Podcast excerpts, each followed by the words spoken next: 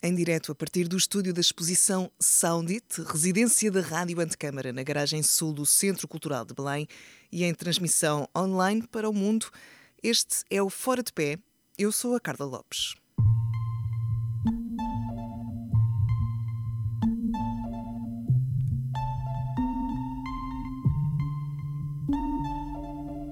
Sejam bem-vindos a esta emissão especial, todos os que nos acompanham online, à distância e todos aqueles que estão aqui connosco a assistir ao vivo. Muito obrigada por se juntarem a nós. É um gosto enorme realizar este programa ao vivo, eh, depois de duas temporadas em podcast. Vamos estar a fazê-lo hoje e amanhã, à mesma hora, a partir das 11.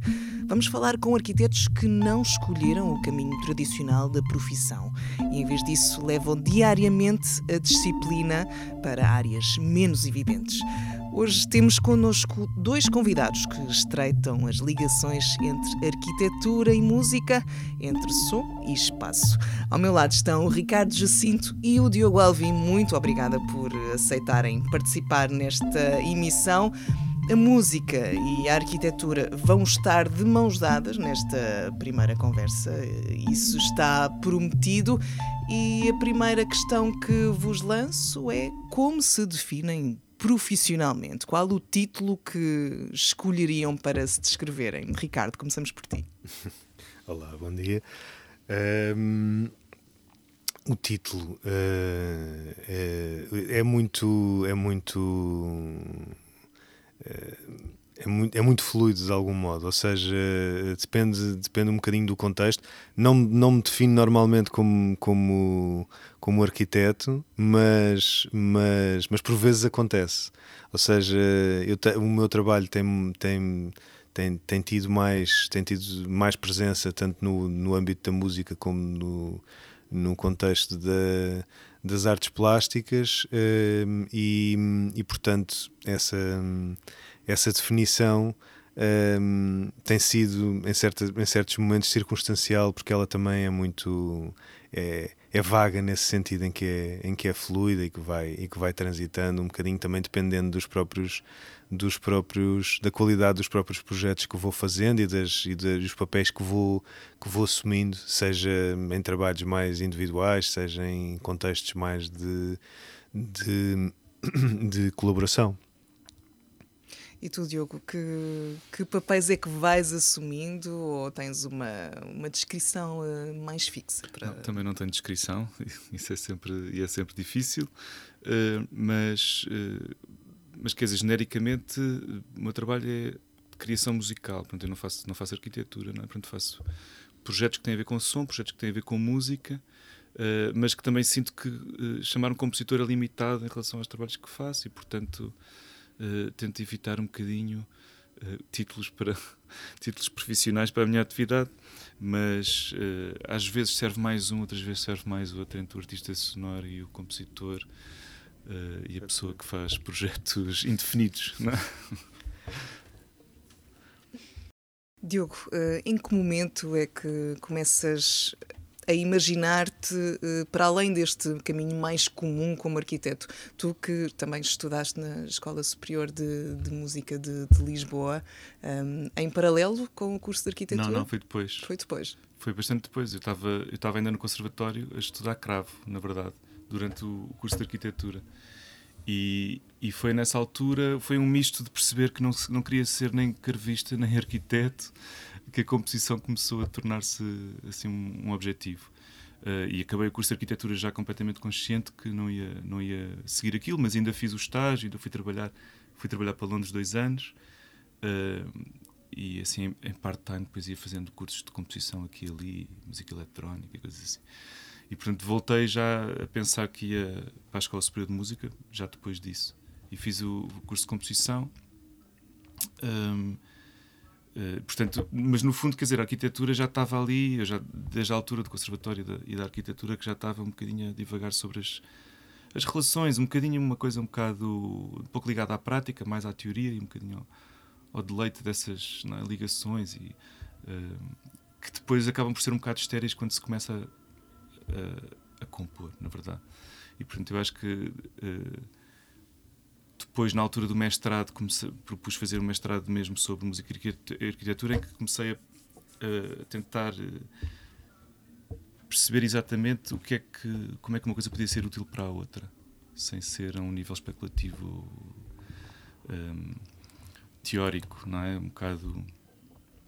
Uh, e comecei a, foi aí que um bocado desenvolvi um bocadinho o, o que queria fazer depois no, no doutoramento, que era exatamente explorar como é que não propriamente uma ideia de arquitetura e uma ideia de música se podem relacionar, mas a experiência da prática de projeto de arquitetura uh, pode, pode expandir a prática da, da composição. Eventualmente existe também a versão uh, inversa, mas que eu deixo isso para melómanos arquitetos fazerem. Sim. Portanto, dirias que talvez o teu entendimento da, da, ligação entre as duas disciplinas tivesse sido mais feito no, no sentido de promover uma simbiose entre os dois e, e ver o que aqui um poderia, poderia dar ao outro. Um, e falaste aí no teu doutoramento uma curiosidade: o Diogo e o Ricardo já se conhecem e fizeram, eh, aliás, os estudos de doutoramento na mesma instituição, na, na, Irlanda do Norte, se não estou uhum. em erro. Diogo, podes falar um bocadinho dessa, dessa fase do, do teu doutoramento, que não foi assim há tanto tempo, uh, e como é que aí levaste mais a fundo esta relação entre música e arquitetura? Sim, bem, não foi assim há tanto tempo, mas já acabou há que, 6 a 7 anos. Mas pronto. Um, sim, mas no fundo, uh, ou seja, eu acho que aquela ideia de uma, de uma relação teórica entre os elementos da arquitetura e, e, da, e da, música esgota-se muito rapidamente e acaba por, deixou de me interessar porque é uma coisa bastante especulativa que não tem muita, apesar de haver muita não é, informação à volta disso, depois na verdade não tem propriamente consequência. E o que eu tentei perceber foi até que ponto é que isto era um bocado a proposta de doutoramento, uh, até que ponto é que uh, as próprias disciplinas não estão condicionadas por uma prática que é, que é bastante. É? Uh, como é que se diz? enfim, vai sendo determinado ao longo dos anos e de, de, de, é? a música, o que é a música hoje é muito diferente do que era a música antigamente, o que é a arquitetura hoje é muito e portanto há ali uma, há uma série de condicionantes à volta das disciplinas que as uh, encerram em, em, é? em molduras muito muito estáticas, digamos assim. E só o facto de começar a pensar que a música não é só som, não é? a música também é espaço e, portanto, começa a entrar em um conflito esta relação de ah, a arquitetura não é a arte do espaço e a música é a arte do som. E nada disso é verdade, porque a arquitetura também é uma, uma espécie de, de um, composição sonora do espaço, não é? Portanto, há todas estas coisas que se entrelaçam e começar a perceber que as duas coisas, as duas disciplinas foram separadas artificialmente ao longo dos anos e que, no fundo, se nós começarmos a pensar uh, que som e espaço são coisas que não se separam uma da outra, não é? Uh, a música não está separada da arquitetura nunca e a arquitetura não está separada de uma experiência sonora nunca. E, portanto, uh, a separação é artificial e interessa-me recuperar um pouco, antes dessa separação, como é que as coisas se sobrepõem e se confundem. Foi um bocadinho por aí que eu fiz o doutoramento, que depois, no fundo, tinha a ver com uma, uma espécie de reconhecimento de áreas importantes na arquitetura e como é que elas podiam depois informar o processo de composição. Começou por. Eh, enfim, no fundo, eh, fiz cinco capítulos que era eh, material, lugar, desenho, programa e uso. Em cada um destes capítulos desenvolvi um bocadinho o que é que isto significava para a arquitetura e como é que isto, pensando através da, da composição, pode mudar a prática da criação musical. Eh, e depois havia uma série de peças uh, no portfólio que respondiam um bocadinho a estas ideias em cada, de cada capítulo. E como é que esse estudo veio depois a refletir-se no, no, trabalho que fazes atualmente? Primeiro, uh, esta coisa da expansão é uma coisa que quando começa depois já não acaba. E portanto, esta coisa de música e arquitetura já não é música e arquitetura, é música e tudo, não é? Pronto, depois a música acaba por se relacionar com tudo. Eu também faço muita música para dança, portanto há sempre essa questão já não é bem uma coisa intencional. Pensar, ah, agora vou fazer um projeto em que penso no espaço desta maneira, porque normalmente não se pensa assim. Não, acho que isso já está sempre agora uh, a contaminar todas as ideias, não é? Portanto, até é difícil quando de repente volta a fazer música uh, para uma coisa que não tem espaço, não é? Por, por exemplo, música para um, para um filme ou música para, um, para uma peça, uh, enfim, eletroacústica estéreo é uma espécie de redução, uh, concentração, redução das ideias para poder voltar a um formato mais, mais tradicional, se calhar. Ricardo, tal como o Diogo, uh, fizeste os teus estudos de doutoramento no Sonic Arts Research Center, na Queen's University de Belfast, Irlanda do Norte.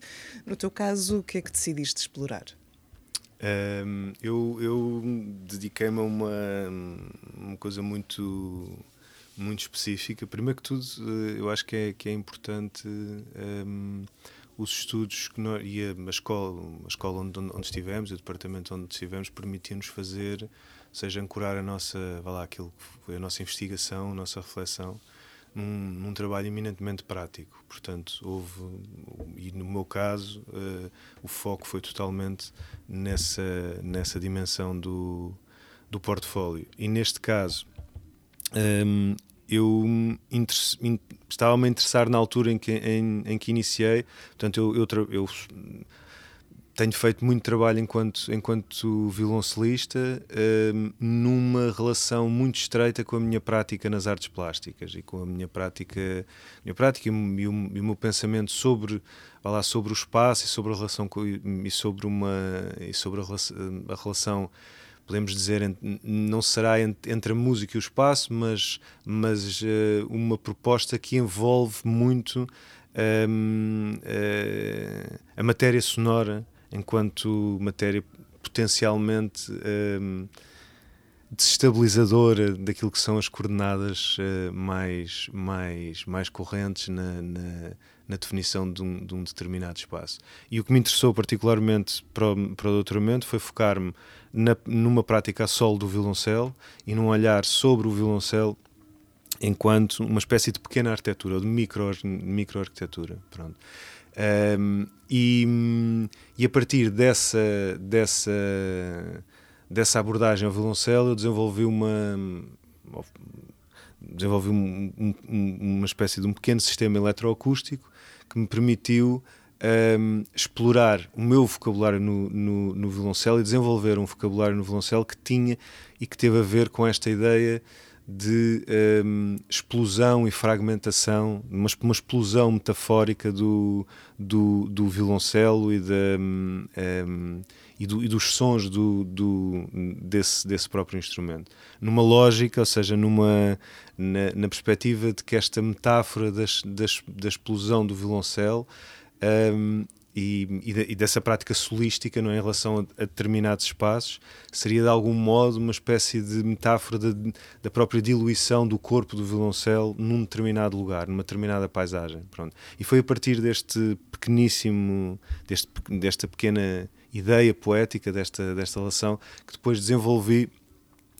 Um, uma, uma série de, de por, por, um lado, este sistema eletroacústico, um sistema de amplificação e de, e de difusão especificamente dedicado àquela, chamemos-lhe, aquele micro-território, aquele micro, aquela micro-arquitetura, estamos aqui a, a, a utilizá-los como, como sinónimos, um, e depois, a partir da sua prática e de um vocabulário desenvolvido com esse sistema, um, como é que eu conseguia diluir este, este micro-território e expandi-lo ao espaço em torno, ao espaço que, que de algum modo pode acolher essa manifestação sonora, essa manifestação do meu corpo através do violoncelo. Pronto.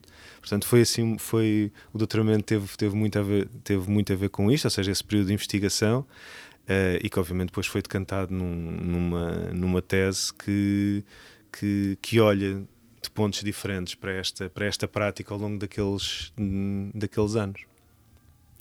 Vamos voltar um pouco atrás, eh, vamos voltar eh, ao momento em que terminas o curso de arquitetura e a partir daí quais foram os teus primeiros passos? Já estavas convencido que, que não ias querer fazer estágio em ateliê, que não que querias prosseguir uh, uma atividade uh, mais para, para o campo uh, híbrido, como, como referiste, entre artes e música, ou, pelo contrário, eh, ainda, ainda foste pela via mais tradicional quando saíste da faculdade?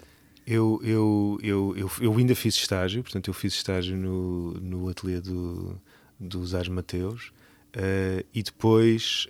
Um, ehm, ver se não, se não me engano na cronologia, mas acho que o que aconteceu foi eu estava também a finalizar o arco naquela, naquela altura Uh, e surgiram, uh, pronto, eu também criei essas hipóteses e surgiram essas hipóteses de poder, de poder uh, poder de algum modo ir para outros, para outros contextos. Pronto, e tive, e tive durante um tempo em Nova Iorque, durante um tempo em Paris, também em situações de residências e, e, e de algum modo num, em uma espécie de, de espaços de pós-graduação ou de um, e depois as quer dizer as coisas aconteceram muito muito quer dizer o mais naturalmente que podem acontecer numa situação destas, não é? Uh, Começa-se a forçar de algum modo.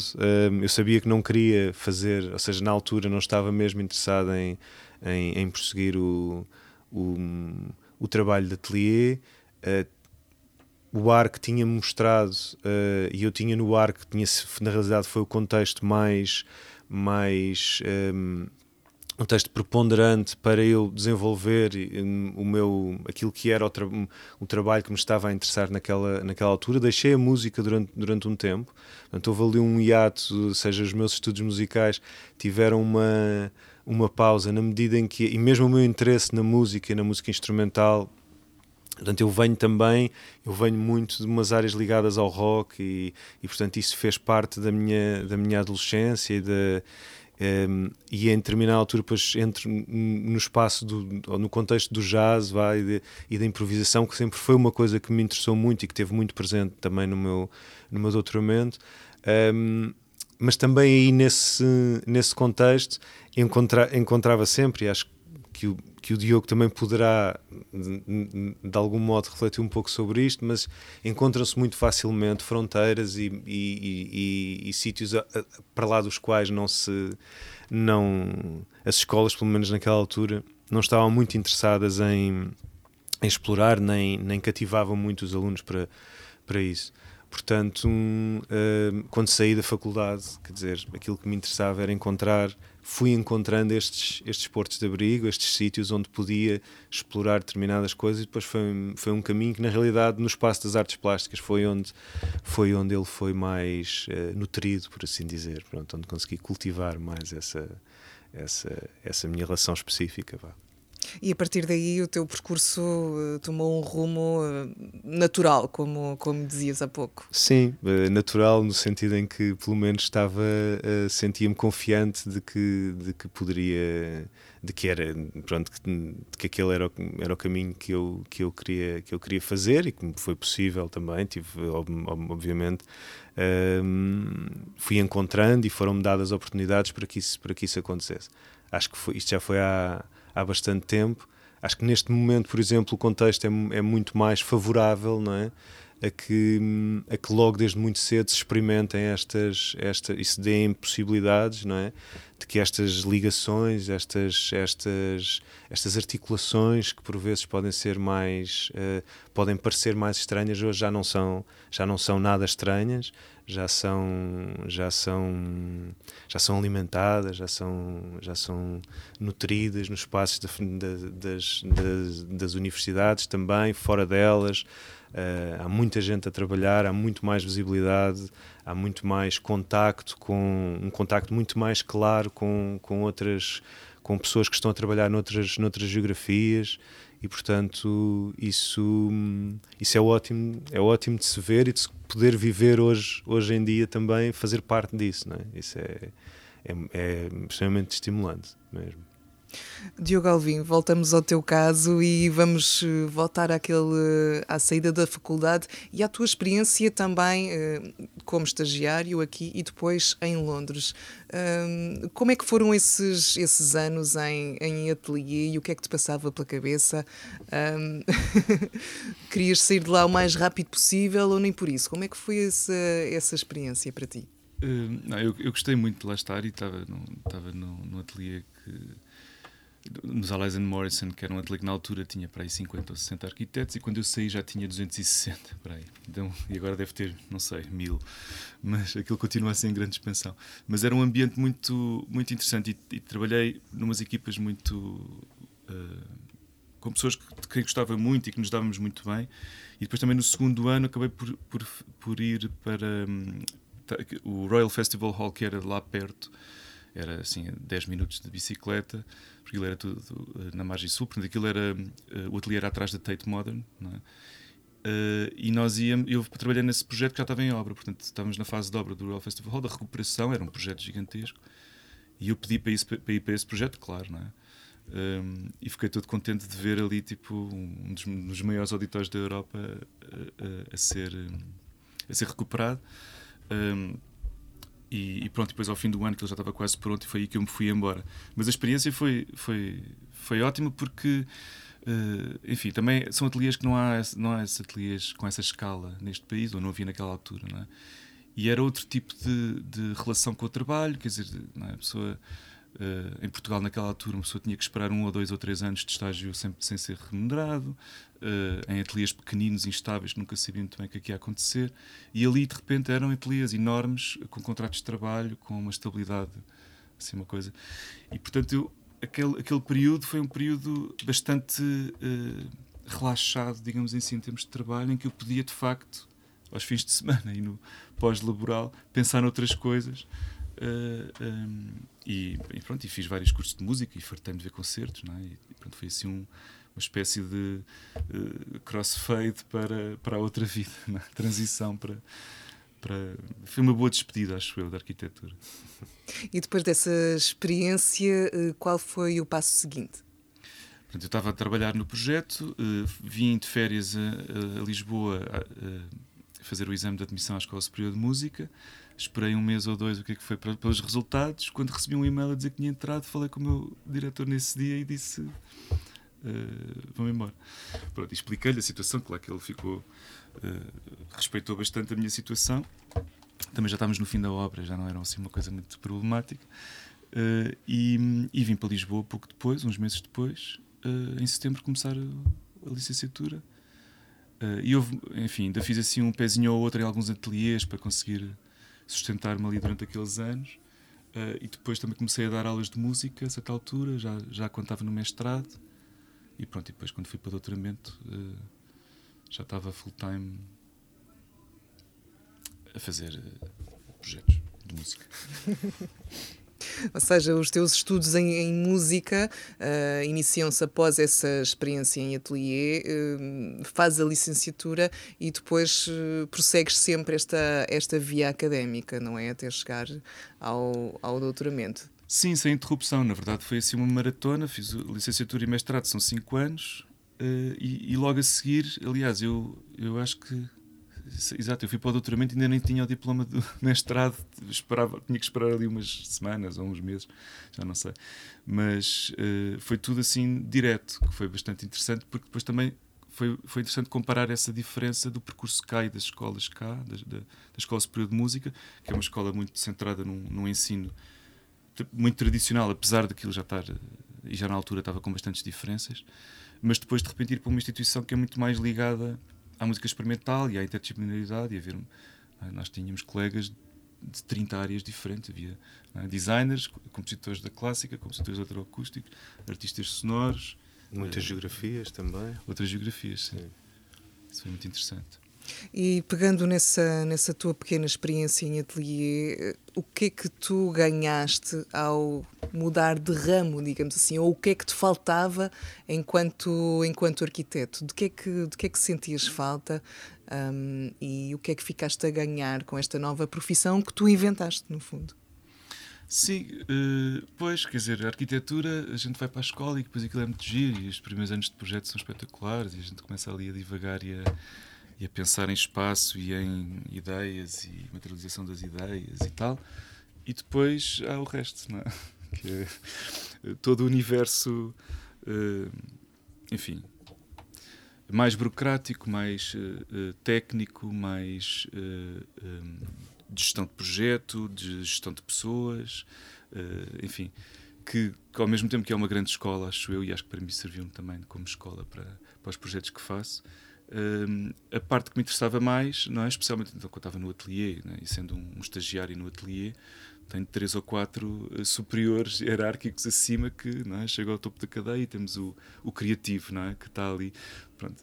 Uh, e ao mesmo tempo, por um lado, acho que quer dizer, eu estava completamente já, já estava a música há muitos anos, portanto, para mim a, a ideia de fazer criação em música era muito mais apelativa mas uh, a ideia de que 80% do trabalho do arquiteto está longe desse, desse universo também foi um bocadinho. Quer dizer, não me apetecia ficar das nove às sete ou das nove à meia-noite num ateliê uh, em que se calhar de vez em quando tenho a oportunidade de desenhar e de criar e o resto é trabalho árduo e difícil e... Ricardo, partilhas, partilhas desta visão do Diogo?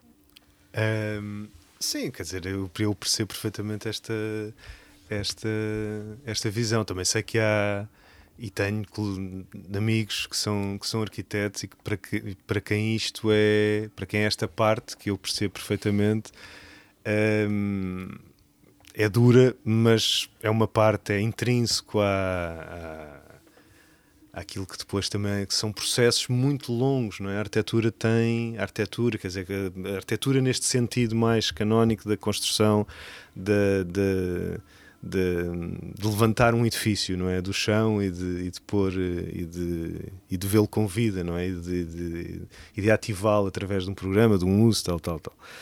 São processos sempre muito longos, sempre muito longos uh, e muito e muito difíceis.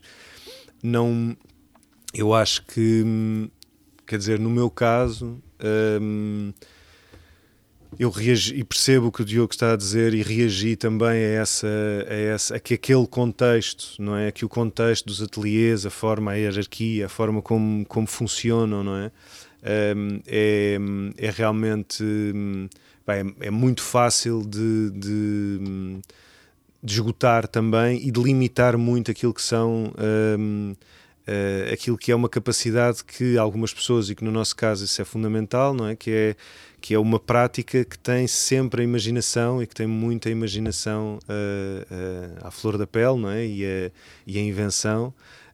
E por vezes, em determinados contextos, quando isso não é, não, é, não é tido em conta, é óbvio que as pessoas, mas não é só na arquitetura, isso acontece em muitas outras áreas, na música também isso acontece, não é? Isso também é, é fácil de encontrarmos isso, isso na música e encontrarmos músicos muito muito vá, aborrecidos, digamos assim.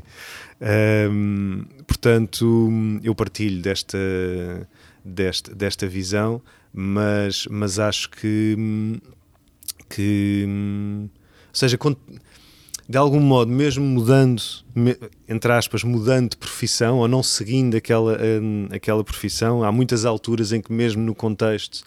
Uh, das artes plásticas ou da música em que em que esse há outros há outras coisas há outras burocracias que precisam também de ser de ser de ser alimentadas e portanto partilho mas mas continuei a encontrar esses entraves durante a vida noutros noutros sítios mas, mas, eh, mas tudo bem, tudo, tudo bem. Acho que se o foco estiver noutro sítio, como está, tanto no caso do Diogo, como no meu, como de, de muita gente, em muitos arquitetos que também que fazem, que, fa, que, têm, que, têm, que têm uma prática em, em que têm que lidar com, essas, com esses constrangimentos, acho que isso depois é, é superado por um, por um maravilhamento, esperemos nós, mais à frente.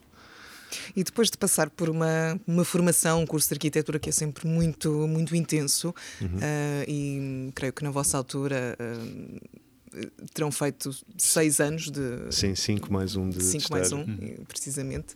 Uh, depois desse período longo e intenso, o que é que te ficou desse, desse pensamento arquitetónico, digamos assim, a, a forma de, de raciocinar, de, de, pensar o espaço. No teu trabalho atual ainda encontras alguma, algum reflexo dessas, dessas matrizes que foram trabalhadas durante a formação?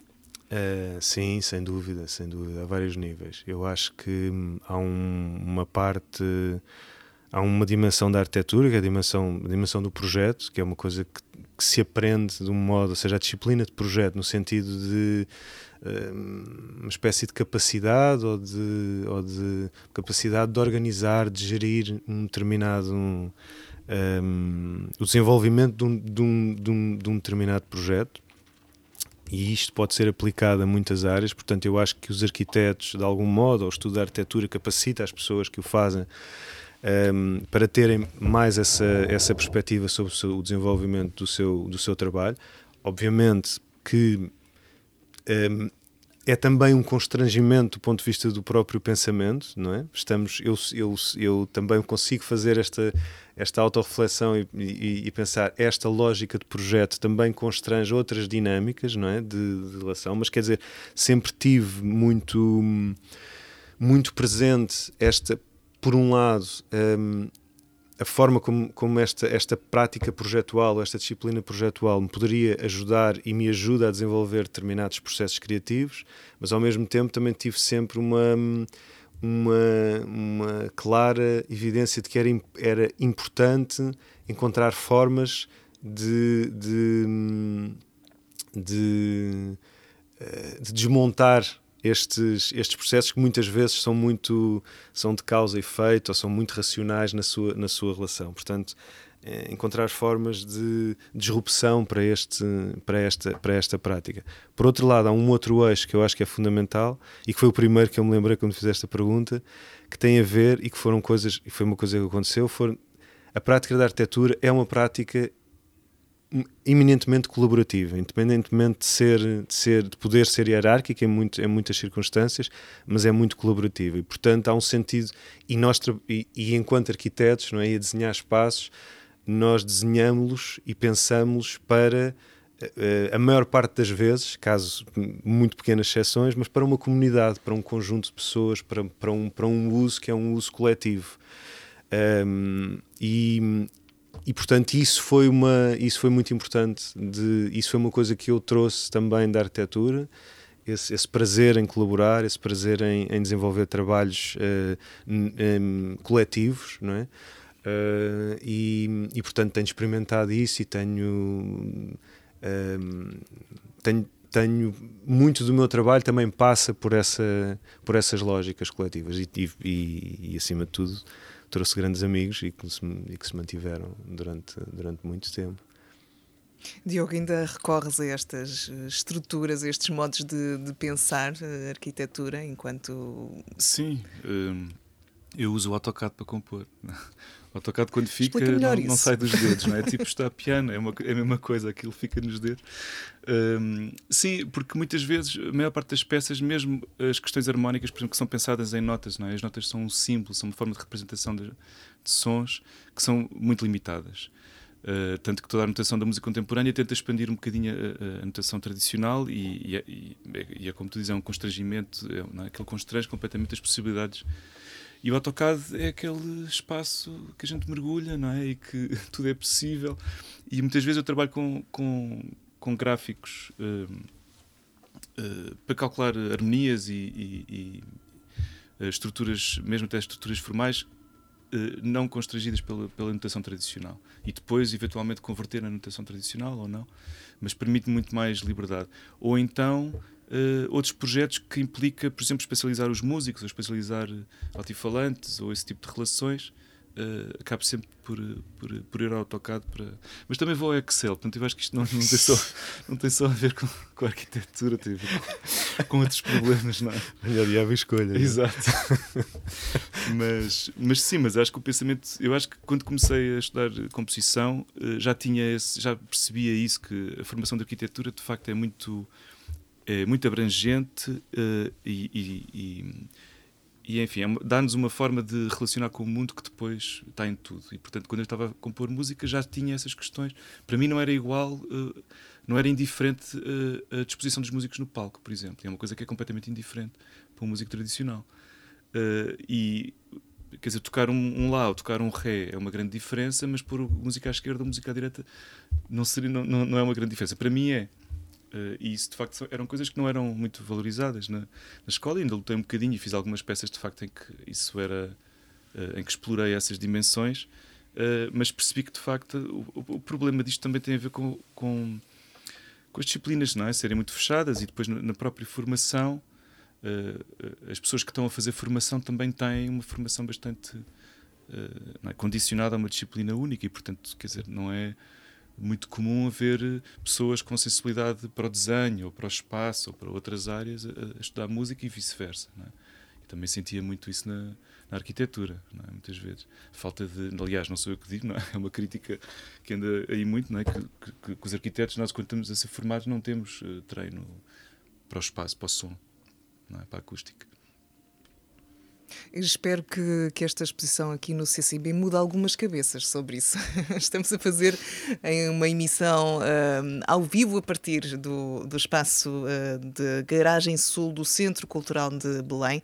Estamos aqui na exposição Soundit, é uma residência da Rádio Antecâmara que se vai prolongar até ao início de setembro e estamos aqui à conversa. Uh, não poderia ter trazido melhores convidados para esta primeira emissão ao vivo aqui a partir da Garagem Sul, porque são duas pessoas que uh, lidam todos os dias com som e arquitetura uh, que são uh, o coração desta, desta exposição uh, e, e, convido quem esteja a ouvir-nos online para, para visitar, se é que já não terá passado por aqui, visitar esta exposição que estará aqui patente até dia 4 de setembro. E Diogo, falaste aí na formação e a pergunta que eu tenho aqui encaixada a seguir é mesmo sobre isso. Vamos voltar atrás aos tempos da faculdade e perceber o que é que mudarias no, no curso de arquitetura. Ui. Bom, tentar ser eh, mansinho. Não, estou a brincar. Não, eu acho que também os tempos mudaram, já foi há 20 anos não é, que a gente estudou, mas. Uh, mas uh, eu acho que há uma contradição. Primeiro havia uma geração que eu acho que ainda bem que já desapareceu, porque eu ouvi coisas horríveis na faculdade. É? No primeiro ano, então, as primeiras aulas, ouvi coisas horríveis. Mas depois também tive professores muito bons que estavam já lá na altura e aquilo parecia que eram dois mundos uh, sobrepostos. Um, uh, eh, mas eu acho que há uma contradição que é uma vontade de preparar o arquiteto para uma prática uh, que é contrário a preparar um arquiteto para o mundo, parece-me. Eh, porque depois, essa, depois nós não estamos preparados para a prática arquitetura quando saímos do curso. Isso é uma realidade. Não, não, a prática vai mudando. Ao longo de cinco anos a prática muda. Não é? O software muda, as empresas mudam, uh, o, uh, os regulamentos mudam. E, portanto, essa coisa de poder formar técnicos capazes de, de construir assim que saem da faculdade parece-me que é um bocadinho, uh, enfim, irreal. mas, por outro lado, também não se dá, não se dá com, essa, com essa intenção, depois não se dá espaço para Uh, para outro lado, que eu acho que é muito mais importante, que é, que é, que é criar ferramentas de autonomia criativa e de, é, de, pensamento sobre estas áreas e, enfim, e mesmo a questão da interdisciplinariedade, de modo a que as pessoas tenham muito mais capacidade depois de se adaptarem uh, à realidade. E depois, uh, softwares e regulamentos toda a gente aprende, não é um problema, não é? E, portanto, tudo aquilo que é muito mais difícil de trabalhar está-se a perder esse espaço. E parece-me que com Bolonha, não sei como é que a coisa está, mas parece-me que ficou um bocadinho mais é? esta visão mais de uh, produzir profissionais, é? produzir uh, técnicos. Uh, quer dizer, a maneira como as coisas estão a mudar hoje em dia é tão rápido, não é? que eu acho que qualquer pessoa tem sempre que aprender software novo, tem sempre que aprender regulamentos novos, tem sempre que lidar com situações novas. O que falta é sentido crítico, autonomia, capacidade de entrar em processos novos, de responder a problemas novos e isso é muito mais difícil de ensinar uh, e acho que há pouco espaço para isso. Ricardo, mencionaste há pouco uma certa. Hum, a faculdade como sendo um pouco estanque uh, à, à, permeabilidade e à possibilidade de, de, ser, digamos, contaminada por outras disciplinas. Um, essa é uma crítica que, que fazes? Uh, é a única coisa que mudarias ou há aí mais, mais é... aspectos a trabalhar? Não, eu julgo que eu julgo que as faculdades também são muito feitas, como, e como o Diogo estava a dizer, é? no, as, as, faculdades são podem ser estruturas muito muito rígidas e com e os cursos podem ter currículos mais ou menos rígidos. Eu acho que depois as pessoas, as pessoas que estão a lecionar, os, os, os, os docentes, todas essas uh, eh, um, ehm, esse é, é, é, aí que na realidade está um pouco um, ehm, ou é aí que se encontra a diversidade, ou seja, nesse esforço também de, de cada um, não é? Cada uma das pessoas que está, que está na, na universidade, de empurrar um bocadinho mais, uh, não é? De, de, arranjar um bocadinho mais de espaço para, para determinadas coisas. É evidente que a estrutura, as estruturas, e no tempo em que nós, em que nós estivemos, em que eu estive na faculdade, uh, portanto, meados dos anos 90 até finais dos anos 90, um, um, a minha grande crítica já nessa altura e que eu achava que era um problema também, quer dizer, derivado também do facto de eu, de eu, de eu, de eu ter presença e de estar a estudar noutros contextos e de ter outros interesses, é que, é que realmente eu, eu sempre achei muito, muito estranho esta coisa de entrarem 100 alunos no primeiro ano uh, e fazerem o mesmo currículo até durante 5 anos para saírem depois, não sei quantos, calhar bastante menos, mas pronto. Mas, uh, e esta coisa de toda a gente fazer, de fazer o mesmo currículo, mesmo com pequenas variações, sempre achei isto muito, muito, muito estranho. E achava que que, a, que, a, que a universidade deveria, acima de tudo, um, desenvolver mecanismos que possibilitassem às, aos alunos não é? e, aos, e, e aos docentes também, porque no fundo aquilo é uma comunidade que é feita dessa forma, e, portanto essa separação é importante, mas ao mesmo tempo parece-me que é sempre muito mais importante encontrar formas de, de articular e de trabalhar em colaboração, não é? pensar mais, ou seja, a colaboração e a, e a, a formação mais como um espaço de colaboração uh, do que propriamente com, com, com uma distância, não é? Com, portanto, uma relação mais, mais unívoca de alguém que sabe para alguém que, que recebe esse, esse, saber ou que acumula esse, esse saber. E, portanto, eu acho que essa dimensão era muito importante. Acho que a faculdade e as faculdades, as universidades deveriam promover o mais possível isso dentro da, da própria faculdade, portanto, explorar e deixar também dar a responsabilidade uh, aos alunos de desenharem de algum modo o seu currículo mediante as suas, uh, entre aspas, vocação, uh, vocações, mas as suas acima de tudo, a sua curiosidade pronto, perante o mundo e portanto deixar o mundo entrar e deixar aquilo que o Diogo estava bem a dizer, não é? deixar entrar a complexidade não é? e o caos para dentro também dessa, dessa, dessa formação e assim e aprendermos assim em conjunto, portanto, haver mais essa, mais essa lógica. Um, e depois acho que era muito importante, julgo que hoje já está mais fácil, acho que era mesmo muito importante que houvesse mais relação, que esta dimensão interdisciplinar que, em que as faculdades se articulassem mais entre elas. Portanto, em que tu tivesses mesmo possibilidade de um, criares currículos que fossem que, fosse, que facilmente, e eu digo, eu, eu sei que isto acontece uh, em estudos mais avançados, não é? em espaços de estudos mais avançados, e quer dizer, e, a, e, a, e, a, e o espaço anglo-saxónico é bastante mais permeável a isto e outros, mas, mas uh, no nosso caso era mesmo importante, parece-me a mim, que essa relação, essa possibilidade uh, existisse e que as faculdades. Um, um, estruturalmente apoiassem e criassem mecanismos para que isso acontecesse e fa facilitassem isso. Pronto. E isso sempre foi, sempre me pareceu hum, difícil naquela altura. Pronto, difícil. Não sei como é que está hoje, também não quero estar a dizer. Eu espero que, quer dizer, pelo, pelo exemplo que é este, este projeto e por tudo aquilo que já, que já vimos ao longo destes últimos, portanto, isso, falando destes últimos 20 anos trabalho, quer dizer, as coisas mudaram muito, obviamente, e, e já estão muito, muito melhor. Uh, mas pronto, mas ponha tónica nesta, nesta dimensão coletiva nesta, e neste, no espaço de formação enquanto o espaço de colaboração, que acho, acho que isso, isso, isso, isso fará a diferença. Já fez e, e fará daqui para a frente.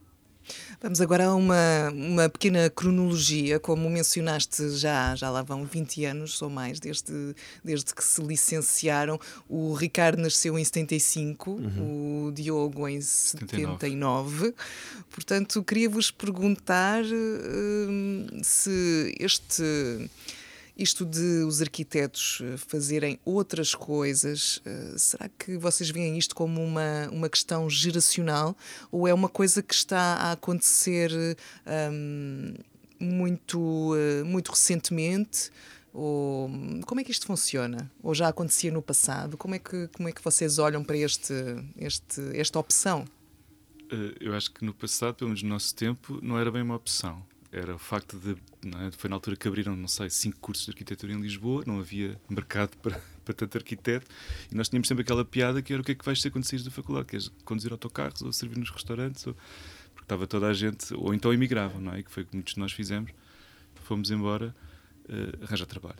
Uh, e por isso havia uma desproporção enorme entre a quantidade de trabalho e os arquitetos formados. Ao mesmo tempo, havia muito essa ideia de que, de facto, uh, a formação de arquitetura era muito uh, abrangente. Quer dizer, um arquiteto não é só uma pessoa que desenha edifícios, não é? Uma pessoa que, como estavas a dizer também, não é? Que, que, que estabelece relações, parcerias, uh, uh, gere pessoas, gere projetos, faz gestão e, portanto, havia uma série de mais-valias daquele curso que, que, na verdade, depois são úteis para outras disciplinas. Se calhar não era preciso durar tanto tempo não é? para fazer outras coisas, mas mas eu acho que o que está a acontecer hoje em dia é diferente, não é? Apesar de, se calhar, quer dizer, não digo que o mercado não esteja saturado, acho que se calhar há mais emprego hoje, não é? Mas, uh, mas também há mais, uh, eu acho que há mais coisas para fazer, não sei. As pessoas depois acabam, ou seja, um curso não define o que uma, uma pessoa vai fazer no futuro, não é? Uh, posso estudar arquitetura para fazer outra coisa, posso estudar filosofia para fazer outra coisa. E, portanto, acho que a arquitetura é um, é um bom curso para fazer muitas coisas, não é? Uh, não sei. Ou para associar a outros, como estavas a dizer, não é? Se calhar esta coisa de Bolonha vai ajudar isso, fazer uma licenciatura de arquitetura e depois o mestrado noutra sim, coisa sim, qualquer. Sim, é? interessante as coisas, claro.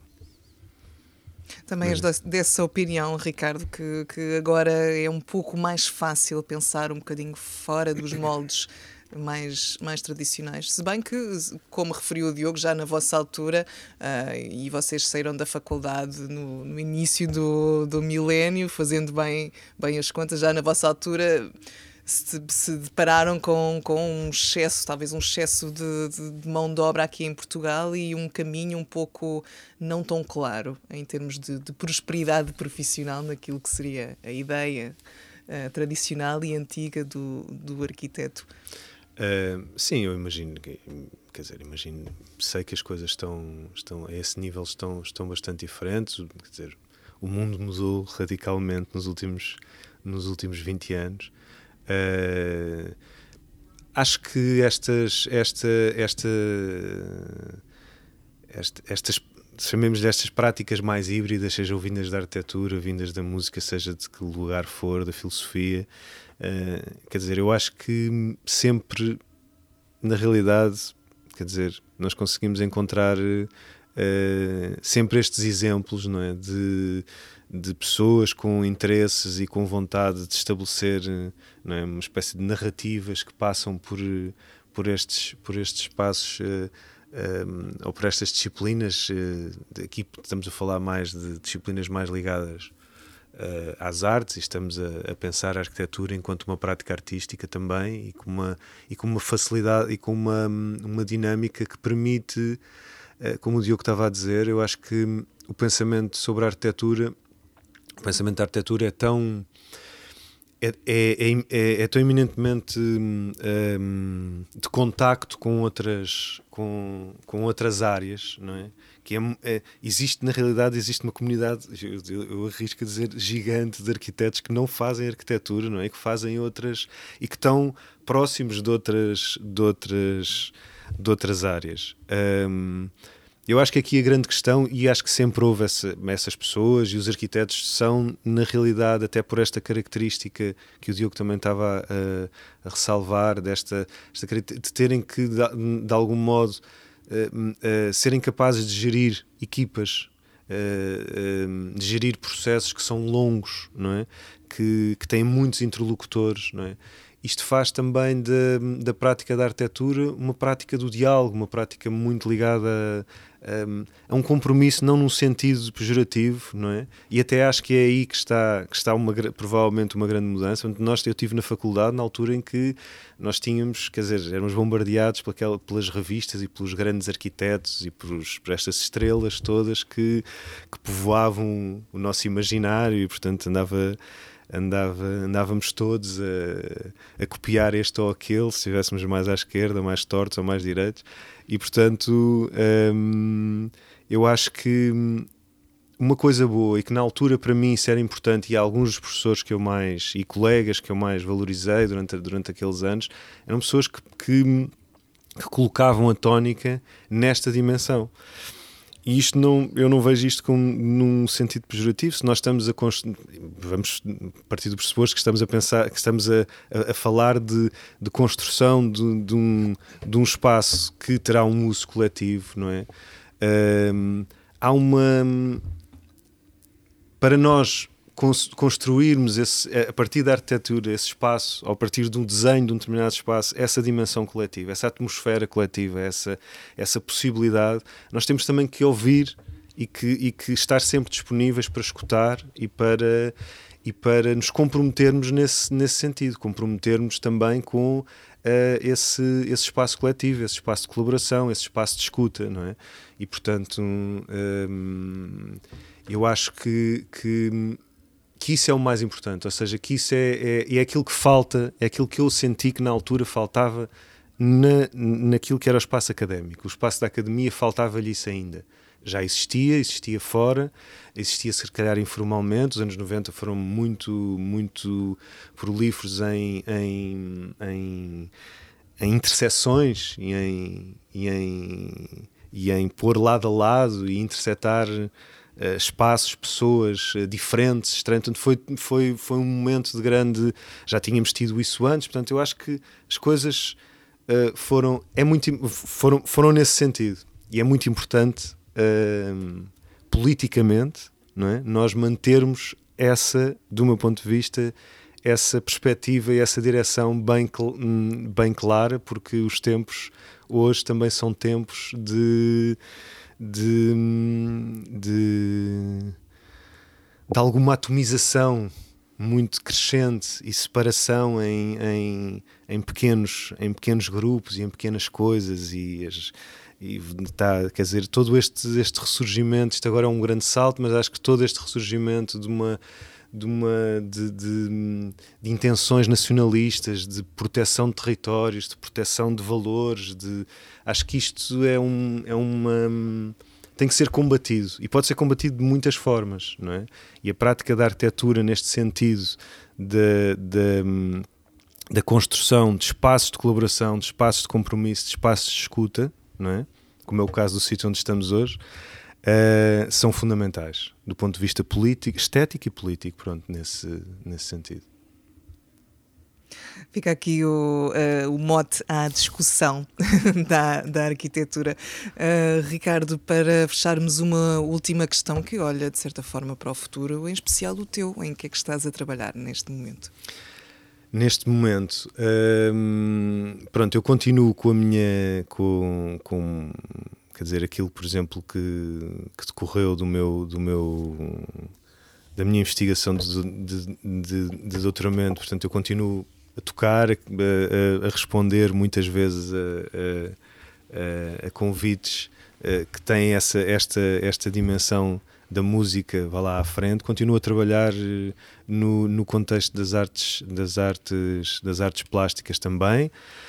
Um, e neste momento há, um, há o, o, projeto de, de, de, Portanto, eu faço parte de um, de um coletivo que é, que é Osso, um, e neste momento uma grande parte do meu, do meu, da minha atenção está dedicada a, de algum modo a, a, a esse projeto, a dirigir esse, esse projeto que tem, na realidade, e falando de arquitetura, tem uma dimensão de, portanto, estamos neste momento a construir, temos vindo nos últimos cinco anos a construir um, um a tem, tem vindo a construir um espaço, um lugar, não é? Um espaço que tem, eh, que acho também um espaço de, de acolhimento, é um projeto que é fundado na, nesta ideia de, de, propor um espaço de residências artísticas, uh, ancorado num território muito específico, um, um território rural, ao pé das, uh, perto das calas da Rainha, um, e tenho estado com, com uma equipa, com, com, com, com um conjunto de, outras pessoas muito, muito uh, concentrado no desenvolvimento desse, desse projeto, que tem muitas onde confluem muitas esferas, uma delas também a esfera da construção, a esfera da arquitetura, portanto no desenho desta, deste espaço, desta atmosfera, que de algum modo é um, é um é um projeto que tem um pouco a ver com aquilo que eu estava, que eu estava a falar há bocadinho, ou que, do, do meu ponto de vista, é, é uma infraestrutura para que essa, para que essa escuta, essa, eh, essa, esse encontro se dê, esse encontro entre pessoas de diferentes áreas, de diferentes, uh, diferentes geografias, um, e com isso potenciar também a construção uh, de redes com outras, com outras entidades que na realidade têm o mesmo têm a mesma, o mesmo tipo de vocação, ou pelo menos os mesmos tipos de, de objetivos. E cá está o coletivo de que, de que falávamos ainda agora. E tu, Diogo, o que é que te vai ocupar durante os próximos tempos? Uh, durante os próximos tempos, eu continuo a fazer música para espetáculos, tenho uma série de, já de projetos uh, uh, alinhados, digamos assim, digamos assim. Mas estou a trabalhar com a Joana Braga, também é arquiteta, curiosamente, aí também não faz arquitetura, numa, num conjunto de caminhadas de um projeto que, que ela desenvolveu agora, que vai, que aliás que também, que também está, inclui uma residência na Osso. Uhum uh, que, que, vem logo a seguir a esta caminhada que a gente está a fazer agora, que é na Trafaria, que tem a ver também com o projeto da, da Nova, uh, mas que pronto, é uma caminhada performativa, um percurso performativo que inclui. Uh, enfim, não posso dizer, na verdade, porque está a coisa a chegar, vai ser no final de junho uh, e é tudo surpresa. Uh, mas enfim, mas é, é, de facto uma, uma, uma peça que é transdisciplinar, digamos assim, que é difícil definir exatamente o que é que é, porque é um caminho, não é? Onde onde as pessoas uh, percorrem espaços, acontecem coisas, as, pessoas, as próprias pessoas provocam coisas uh, e, portanto, mistura aqui estas problemáticas todas que estivemos a falar. Aguardemos pela surpresa, então, também já não falta muito. Exato. Ricardo Jacinto e Diogo Alvim foram os nossos convidados desta emissão especial do Fora de Pé ao vivo, a partir da garagem sul do CCB. Estamos aqui no no magnífico estúdio. Uh, é um prazer fazer uma emissão aqui do, uh, deste estúdio triangular. Estão todos convidados a passar por, pela exposição Soundit, residência da Rádio Antecâmara, aqui na, na Garagem Sul. Podem ficar a saber mais sobre o, o trabalho do Diogo e do Ricardo, muito simplesmente googlando. os vossos sites dizem tudo, estão muito bem, muito bem feitos e muito bem construídos. podem pesquisar por Diogo Alvim e, e, Ricardo Jacinto. Uma vez mais, muito obrigada pela disponibilidade para nos virem aqui falar de duas coisas que encaixam como uma luva neste espaço onde estamos: música e arquitetura. Eu sou a Carla Lopes, muito obrigada por terem estado desse lado. Amanhã estamos de volta com mais uma emissão especial, a última de duas programadas, com mais dois arquitetos que não seguiram o caminho tradicional da profissão. Esta um, e também a emissão de amanhã estarão uh, brevemente disponível em podcast. Em podcast, claro, já estão os 15 programas do Fora de Pé para conhecerem a partir da, do site da Rádio Antecâmara e também a partir de todas as plataformas de podcast. Eu sou a Carla Lopes, fico por aqui por hoje. Até breve.